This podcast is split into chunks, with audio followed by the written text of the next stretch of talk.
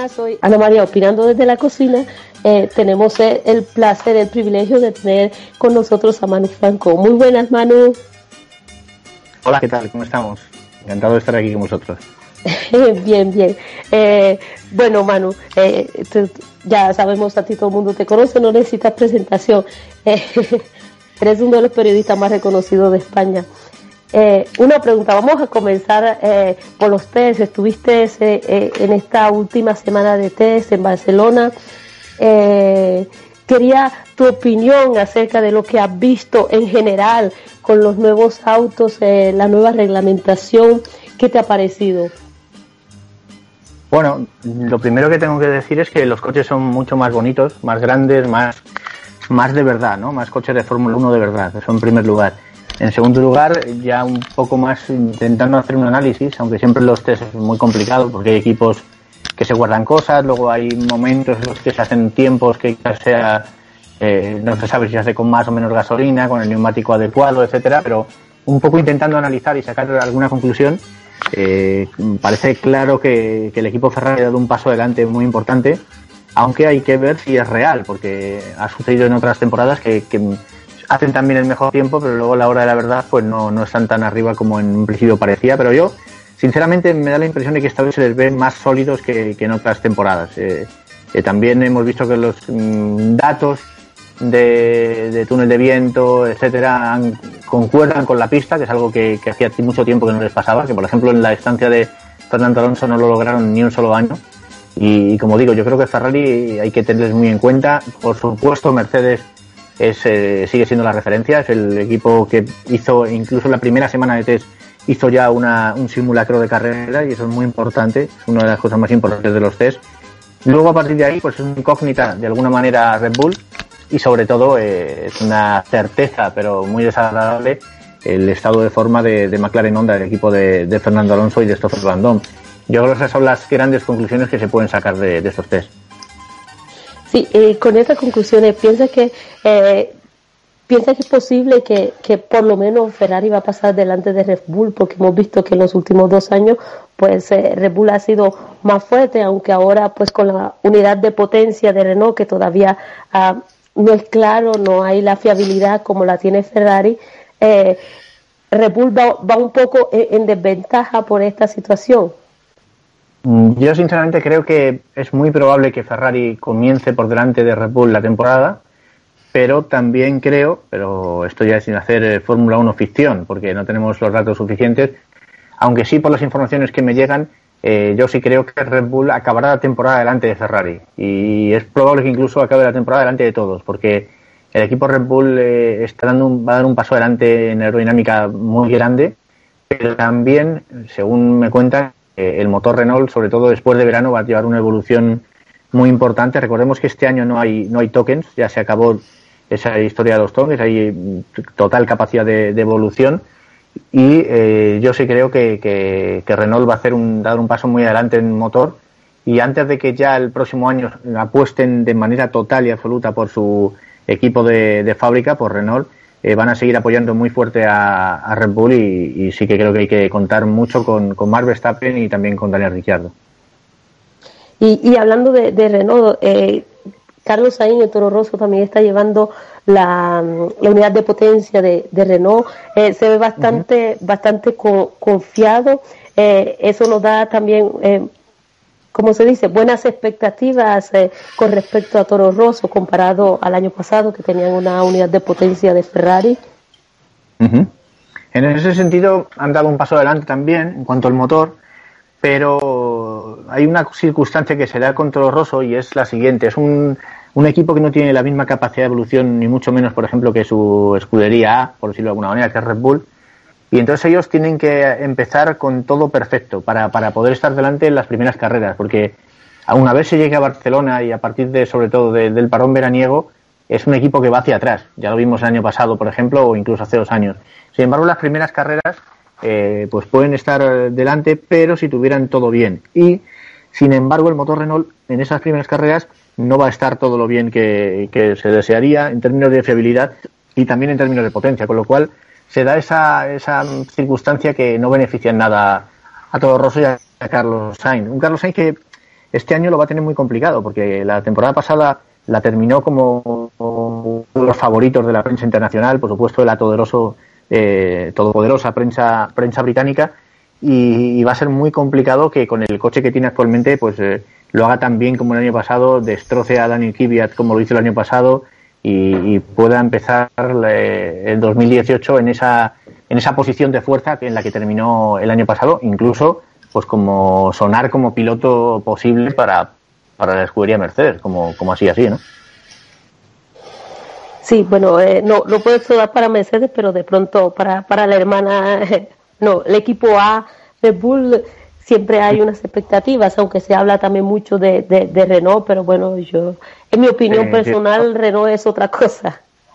Sí, es diferente, pero yo creo que Renault al final estará adelante, acabará estando adelante porque, como digo, tienen todo el apoyo de una tiene un gigante del automóvil como, como Renault, aunque bueno, también lo tiene McLaren con Honda y ya estamos viendo los resultados, ¿no?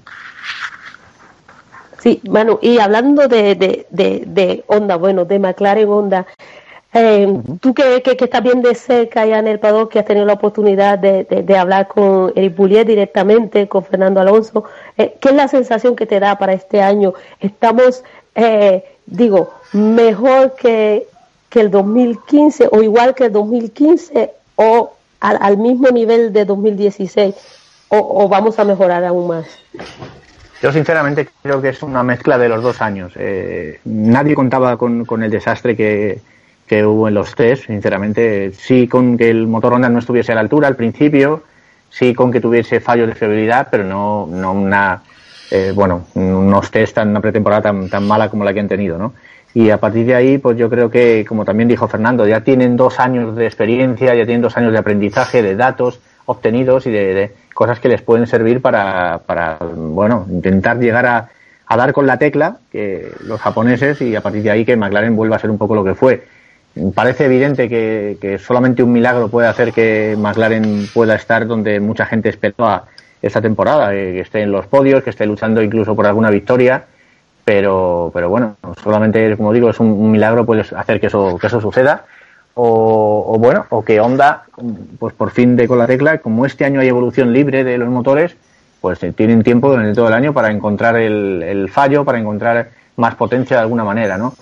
Lo más lógico es que vayan mejorando a lo largo de la temporada, evidentemente, pero eh, la situación es muy, muy compleja y, y en el equipo aunque es, un equipo muy competitivo, es un equipo grande como McLaren, eh, pues lo están pasando muy mal, lo están pasando mal y, a partir de ahí vamos a ver si Fernando es capaz de motivarles también, eh, Eric Boulier, si Brown, la nueva dirección pueden motivar a Hasegawa y los suyos y pueden conseguir que el motor funcione. Eh, será muy importante que terminen la carrera en Australia y que la terminen de una manera decente para, para lo que queda de, las primeras carreras puedan intentar mejorar y, como digo, hacer una posición decente. No voy a decir ni mucho menos entre los cinco primeros ni entre los diez primeros, eso está clarísimo, pero sí que, puedan terminar, que puedan estar ahí y que la temporada no tenga la misma malísima pinta que tuvo la, de, la del primer año de colaboración entre Honda y McLaren. Sí, eh, y desde este punto de vista siempre hablamos de que el motor eh, eh, es una evidencia porque el motor no funciona bien, pero cuando comienza a funcionar el, ¿Sí? Ahora, ahora, ahora se te escucha, perdona. Ok, sí. Eh, cuando se le, cuando el motor comienza a funcionar, es que es posible que comiencen a salir otros pequeños problemas de parte del chasis también. No, no, no, lo creo, no lo creo. Lo que no es, lo que no tienen es el chasis de Red Bull, por ejemplo, el chasis de Mercedes. No tienen un, eh, por más que lo entienden, no tienen la misma aerodinámica. es un poco lo que sucede entre Niwi y Prodromo, ¿no? No es lo mismo el maestro que el alumno, eso os parece evidente pero sí que tienen un buen chasis, ¿no? No, no para estar eh, quizá luchando por la victoria, pero sí para estar eh, con podios. Yo, en la entrevista que le hemos hecho a Ari Boulier, él habla de que de con motor Mercedes estarían delante, y yo sinceramente lo creo así. Yo no sé si para luchar por la victoria, pero sí para estar entre los cinco primeros y luchar por los podios, sí que sí que estarían si llevara el mismo motor, por ejemplo, que el, que el Mercedes, el equipo Mercedes, ¿no? que la escudería oficial. Eh, Manu, y, y, en general, eh, ¿cómo te esperas esta temporada? ¿Vas a estar visitando cada circuito, cada carrera este año? ¿Cómo lo vives? Eso es algo que quería que me cuentes. ¿Cómo vives cada carrera? Bueno, pues sí, ahí estaremos en. Es el séptimo año o el octavo, no recuerdo muy bien, que voy a hacer todo el mundial completo para el diario AS, para eh, quizá también algunas colaboraciones en, televisión y cuando esté fuera de los circuitos también, eh, quizá en, en, alguna radio. Eh, y bueno, pues con mucha ilusión, mucha ilusión por empezar ya, por ver esos nuevos coches en la pista en carreras y, y sobre todo viajar, conocer gente, conocer los lugares que ya hemos visitado, pero que siempre quedan muchas cosas por, por ver porque apenas tenemos tiempo.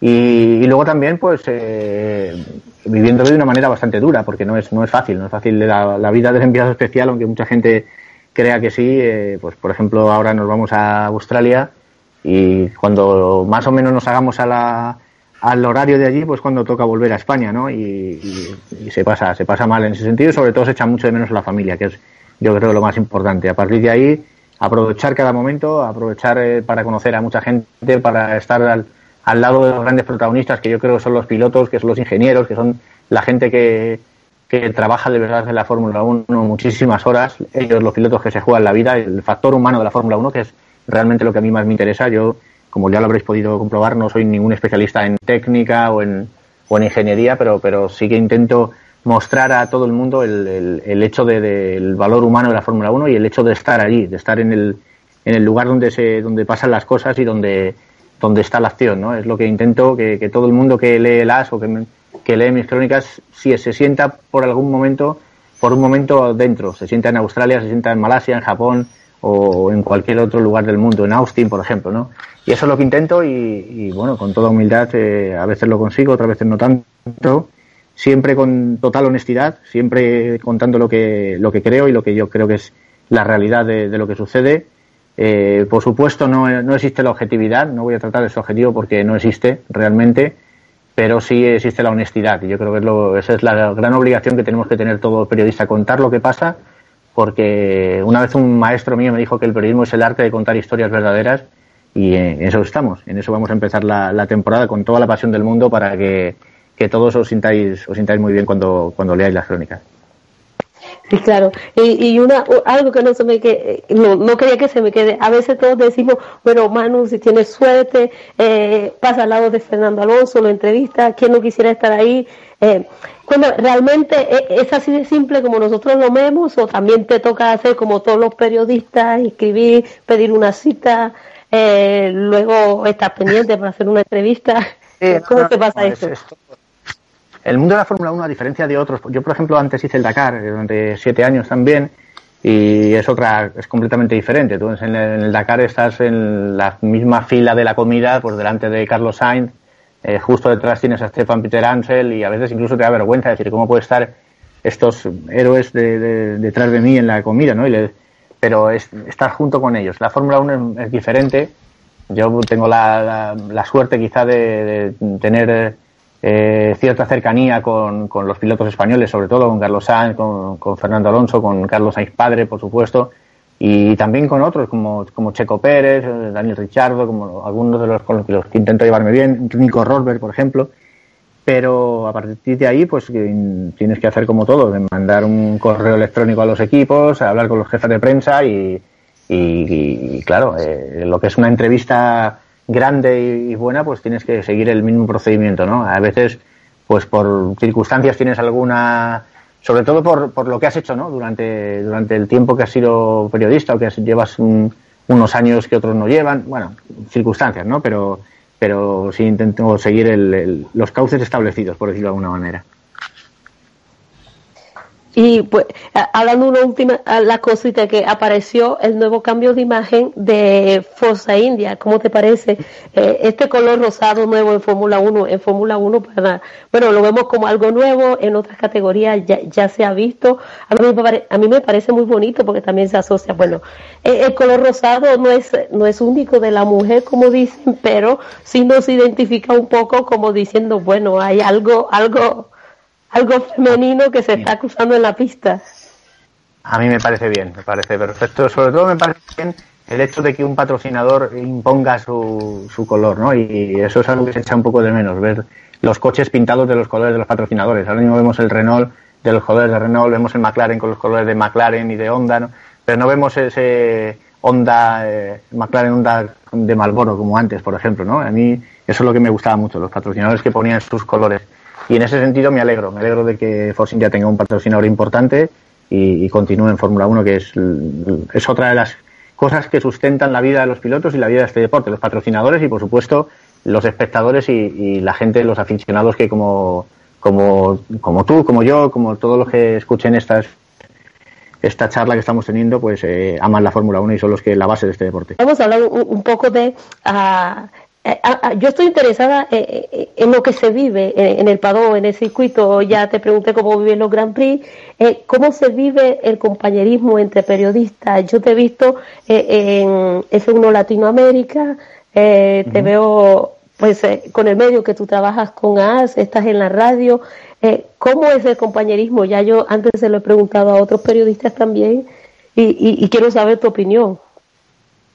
Bueno, pues la verdad es que eh, suele ser bastante, bastante competitivo el mundo de la prensa deportiva de Fórmula 1, pero a la vez nos llevamos todos bastante bien. Eh, es, importante además que yo, por ejemplo, pues podría ponerte un ejemplo con Marco Canseco, el compañero de marca, me llevo muy bien. Eh, siempre que podemos nos ayudamos, igual con Carlos Miquel de la, de la COPE, con los compañeros de televisión, por supuesto, eh, Noemí de Miguel, en su día con Antonio Lobato, con, bueno, con todos, con Nira Juanco, por supuesto, muy amiga mía. Siempre intentamos llevarnos bien porque sobre todo es, formamos una gran familia, formamos una especie de tribu que nos movemos por todo el mundo y siempre es bueno tener a alguien eh, cerca cuando estás a miles de kilómetros de tu casa, ¿no? Y, ahí la familia que tienes al lado es el, compañero periodista que está haciendo lo mismo que tú, que necesita lo mismo que tú y que en un momento dado, pues si tienes que ayudar a, alguno de ellos o ellos te tienen que ayudar a ti, es un poco lógico, ¿no? Es como pasaba en el Dakar, eso de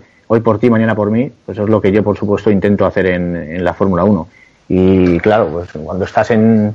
Yo suelo viajar bastante, bastante solo, pero cuando encuentro pues en no sé, una noche que tengo que pasar tirado en un aeropuerto porque el vuelo no ha llegado, porque me han cogido un vuelo que, que sale a las 7 de la mañana y he llegado a las 2 al aeropuerto de, en el que estoy, pues siempre es hay una sonrisa cuando te encuentras a alguien conocido, ¿no? Y alguien que te puede ayudar, con quien puedes charlar un rato. Es, es, es una vida es una vida curiosa e interesante la, la que llevamos, la verdad que sí. Sí, y y una otra pregunta de carrera como tal, eh, el, el, el, como el cambio de piloto de, Mercedes. Se retiró Robert, necesitaba un nuevo piloto, eh, finalmente fue Bottas. Eh, ¿Cómo ves? ¿Tú piensas que Bottas va, va, a lograr hacer el trabajo que hacía Robert o mejor? Mm. No lo sé, no lo sé. La, lógica nos indica que, este año el principal favorito dentro de su equipo y dentro de todo el mundial es Lewis Hamilton, el piloto con, más talento de, Mercedes sin duda y sinceramente para mí junto con Fernando Alonso el de más talento del campeonato también entraría por ahí quizás Sebastián Vettel, Richardo, pero pero es un Botas quizá a día de hoy esté un paso por detrás de, ellos, incluso también de, de, lo que fue Rosberg. Pero vamos a ver, yo tampoco descarto una sorpresa positiva en ese sentido. A mí me hubiera encantado que hubiera sido Fernando Alonso el, compañero de Luis Hamilton en Mercedes, no ya solo porque hubiéramos tenido un Alonso delante, sino porque para la Fórmula 1 hubiera sido una inyección terrible de, todo, de publicidad, de, para el deporte. Pues hubiéramos visto una revancha de 2007, hubiéramos visto a dos pilotos en el mejor momento de su carrera luchando por el, por el título y yo creo que eso sí que hubiera sido de verdad genial y de verdad de ver otro Pro Sena eh, con, dos pilotos extraordinarios y dos pilotos de leyenda, dos pilotos probablemente de los, dos, de los mejores de la historia. Y es una pena que finalmente no llegaran a un acuerdo porque hubiera sido muy, muy bonito. Sí, ¿y cómo ves el, el, el nuevo el nuevo piloto en la Fórmula 1, el canadiense, el jovencito, el que está ganando las miradas, Stroll? Bueno, eh, yo creo que lo puede hacer bien. Tiene, tiene que ir con humildad, tiene que fijarse bien en, en Felipe Massa, del que puede aprender muchísimo. Y como digo, con mucha humildad, eh, yo creo que él debería intentar de alguna manera, eh, sé que es complicado, porque es un chaval muy joven, va a estar en Fórmula 1, es complicado para, para alguien tan joven tener la, la cabeza muy bien amueblada, pero él debería de alguna manera intentar eh, sentirse como el piloto, segundo piloto del equipo, el piloto B, y de ninguna manera pensar que el que sustenta la escudería es su padre, ¿no? Porque si él piensa eso, quizás se le vaya un poco la cabeza y no, no esté centrado en lo que tiene que estar. Es un piloto joven, un piloto con talento y un piloto que yo creo que si sabe llevarse y sabe hacer las cosas bien, puede tener un futuro importante en la Fórmula 1. Eh, perdón, yo solo tenía una pregunta, si es tan amable Manu Franco. Y es. Solo faltaba. Eh, no, esta ya, eh, Ana María es la polibuena, yo soy el polimalo.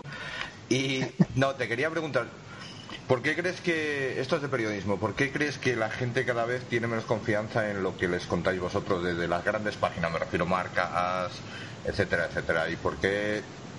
O desde tu punto de vista, ¿por qué crees que puede ser esto?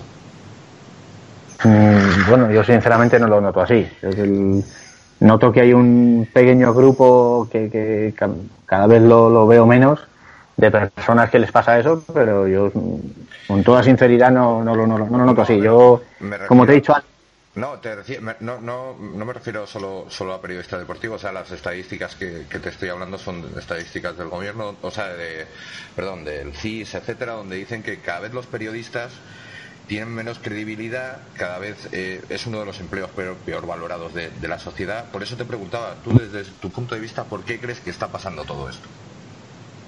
Bueno, yo, yo sí creo que, el, que al mundo del periodismo le está haciendo mucho daño eh, Internet eh, porque no estamos sabiendo de alguna manera entrar como deberíamos entrar en, este mundo de, Internet. Y es una pena porque ya lleva muchos años. Yo, por ejemplo, hace ya como más de 10 años fue, fui jefe de sección de motor de sports.com, que era una web que había eh, que, con sede en Estados Unidos, que tenía eh, webs en Inglaterra, en Italia, en Francia, en España. Y, ya llevamos unos años en todo esto para haber sabido en, de verdad entender lo que es el, nuevo mundo digital. Y al contrario, de alguna manera estamos haciendo que los periódicos tradicionales eh, se parezcan a las televisiones, en el sentido de que ahora tenemos audiencia. Al tener audiencia, sucede? Que mm, vamos más, por ejemplo, a, mm, ¿qué te diría yo? La anécdota que, al, que al trabajo bien hecho. Por ejemplo, eh, mm, intentamos a lo mejor contar una historia de, qué sé yo, de, voy, a, voy a hablar por hablar, por supuesto, esto no, no es algo que ocurre, pero imaginamos que, que Dick Boulier, por ejemplo, se le encuentra, eh, yo qué sé, yo qué sé, que, que se encuentra con un perro y sí, no, quería decirte, eh, más estilo Sálvame, menos estilo menos estilo Estudio Estadio Antiguo, porque el nuevo se puede decir. No, déjame que termine. buscamos a lo mejor eso, encontrar cómo a Ali le han dado, una patada a un perro en vez de hacer una entrevista, eh, como por ejemplo la hemos hecho en AS con Eli Bullier, hablando de los temas que se tienen que tratar, porque creemos que eso va a tener más audiencia, que lo va, va a haber más pinchazos, va a haber más páginas vistas, etcétera. Y yo creo que es un error. Yo creo que en ese sentido yo tengo la suerte de ir a los sitios y al poder ir a los sitios hago un poco lo que, lo que quiero, eh, más o menos, ¿no? Entonces, eh, eh, yo creo que, como digo, es un error. Yo creo que siempre lo, lo, bueno, lo, la, la, entrevista exclusiva, la historia que solamente puedes contar tú porque estás allí, en el, en el lugar de los hechos, eso siempre será, siempre será bueno. Y de alguna manera nos estamos quizá dejando llevar por el sensacionalismo en ese sentido, ¿no? Y eso yo que creo que al mundo del periodismo le está haciendo mucho daño. Pero más allá de eso, eh, como te digo, yo intento hacer mi trabajo de la manera más honesta posible y, bueno, y a partir de ahí eh, intentar ganarme a, mis lectores que, son eh, en algunos momentos muchos, otras veces menos, pero, pero son muy buena gente sobre todo. No sé si te, he respondido de alguna manera, pero espero que sí. Gracias, era solo eso, porque hay mucho debate últimamente, ¿sabes? Lo sabes, en España hay mucho debate sobre eh, la profesión periodística, sobre los niveles a los que están llegando, por eso quería conocer tu opinión.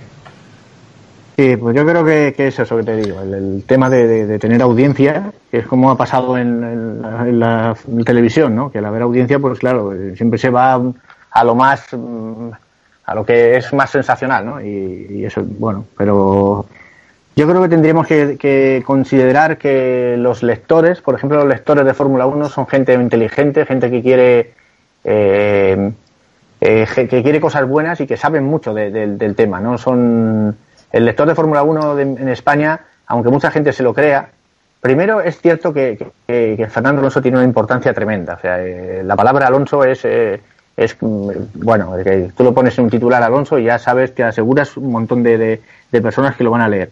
Pero también es verdad que el lector de Fórmula 1 son gente entendida, mucha gente que lleva muchísimo tiempo viendo Fórmula 1, mucha gente que lleva desde antes de que Alonso estuviera en el, en el Mundial viendo Fórmula 1 y, que saben, que saben de técnica, que saben de, que están enterados de, todo, de los equipos, de cómo funciona la Fórmula 1, que eso es otra cosa que algún día tendremos que contar, cómo funciona realmente este, este universo de la Fórmula 1 y este deporte, negocio, espectáculo. Pero, pero yo creo que si consideramos al lector inteligente en todos los ámbitos, habremos ganado, habremos ganado mucho más de que, y estaremos haciendo las cosas mejor de lo que se están haciendo ahora. Sí, bueno, bueno eh, hablabas de esto de de lector eh, se utiliza muchos titulares, como tú decías, a veces ponen un titular y cuando tú entras en la noticia, eh, eh, el titular a veces no está asociado con, con, la noticia como tal, sino que está atrayendo al, lector a que, a que vaya a leer. en este caso, tú, tú escoges tu titular o haces, escoges el titular, porque yo sé de algunos, algunos periódicos que escogen el titular, no dejan que la persona que escriba, el autor, ponga el titular. Yo normalmente lo, lo, pongo yo, normalmente. Hay excepciones y cuando hay alguna excepción, eh, eh, pues eh, tenemos alguna algún problema, ¿no? Pero normalmente lo, lo, suelo poner yo, sí. es que ya me he ganado el derecho. Sí, ya te ha ganado el derecho. Y que no tiene un poquito de lectura, ya tiene mucha gente que te lee también. Muchas gracias, muchas gracias. No, es que eh, no quería sonar presuntuoso ni mucho menos, pero el, eh, yo me siento muy orgulloso de mis lectores, la verdad, muy, porque hay gente de todo tipo y cuando estás, como os hablaba antes, cuando estás lejos y, a veces te encuentras solo, a veces recibes noticias malas desde de, de, pues tu familia, de cosas que, cosas que me han pasado, pues claro, cuando estás lejos y alguien de tu familia pues fallece o se pone enferma o cosas así, el hecho de tener gente que en Twitter o en, Facebook o en o te manda un correo y dicen algo bueno, te dicen que has hecho algo bien, pues ayuda mucho, ayuda muchísimo y eso es algo que yo he, tenido la suerte de, recibir de, mis lectores, de gente como vosotros y sinceramente lo, agradezco de, de todo corazón. Y bueno, mucho, bueno, muchas gracias, porque sinceramente es un privilegio que, que, que, me hayas atendido, eh, que me regales un poco de tu tiempo, porque sé que andas en mil cosas ocupado y que, bueno, eh, desde hace rato estoy intentándolo y no había tenido la oportunidad de poder hablar contigo, así que te agradezco de verdad, de todo corazón, de haber estado hoy, como le llamo yo, aquí opinando desde mi cocina, porque es mi lugar de trabajo. Y, y no, bueno, eh, espero que, no, que nos volvamos a a hacer otra charla y que ojalá lo podamos ver este año aquí en Montreal. Pues, pues por supuesto, sí. Espero que me, que me invites de verdad a tu cocina real en, en Montreal cuando vayamos para allá, para el Gran Premio de Canadá. Seguro, seguro que sí. Ya lo tengo, ya lo tengo pendiente. No te, este año no te escapa. Muchas gracias. Y un abrazo muy fuerte a Fran también. Eh, un abrazo. un abrazo muy grande. Saludos y muchas gracias. Un abrazo fuerte. Hasta luego. Gracias por todo. Nos estamos leyendo.